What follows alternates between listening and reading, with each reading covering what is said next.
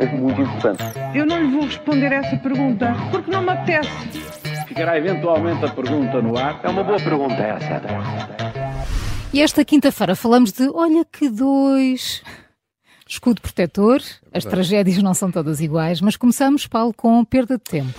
Perda de tempo é verdade. Quantas décadas precisará o governo para resolver os problemas da educação? Calma, Paulo. O ministro pediu ontem tempo para isso. Pediu tempo. João Costa disse que em todos os problemas da educação precisamos de tempo. Bom, será verdade, obviamente é preciso tempo, mas João Costa está no Ministério da Educação desde final de 2015, portanto, quase há oito anos. Eh, oito anos não chegam, pelos vistos, para começar a resolver problemas que diz foram herdados e pergunta-se de facto quantos anos precisará o governo para isso. Bom, a menos que o atual ministro se estivesse a referir então à herança que recebeu de Tiago Brandão Rodrigues, de quem foi secretário de Estado.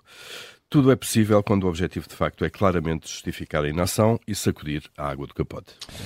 E porquê é que as escalas dos países são diferentes quando há uma tragédia? Pois é, isto é, às vezes é difícil de explicar hum. isto, não é, Júlio? É, hum. Pode ter a ver com os regimes, eh, será o mais certo até, ou mesmo com a situação geoestratégica, como se costuma dizer, mas há muitos conflitos no mundo, alguns mais sangrentos e com mais anos do que os da Ucrânia e que não têm o mesmo interesse mediático ou público. O mesmo acontece com as tragédias. O sismo em Marrocos, terrível de resto, provocou menos vítimas que o furacão Daniel passou pela Líbia. 3 eh, mil mortos em Marrocos e número semelhante de desaparecidos.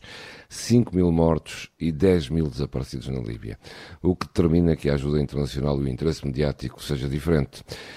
Essa é uma questão para a qual também não tenho resposta. Regimes, economia, localização geoestratégica, é só uma reflexão. E será a União Europeia o guarda-chuva útil para ameaças como aquelas que vêm da Rússia? Uh, parece que é mesmo essa a ideia do Ursula von der Leyen.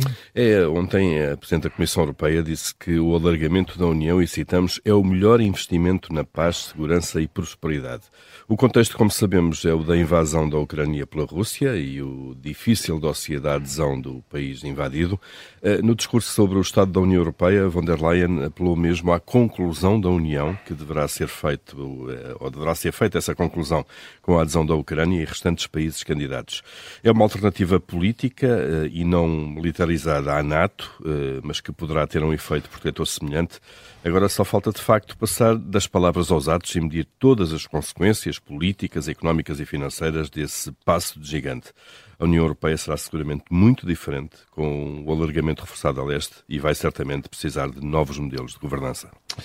E há pouco falava em ter interesse público, já agora, a propósito disso, Putin e Kim Jong-un mereciam alguma atenção. É já há uns dias um dos temas da atualidade.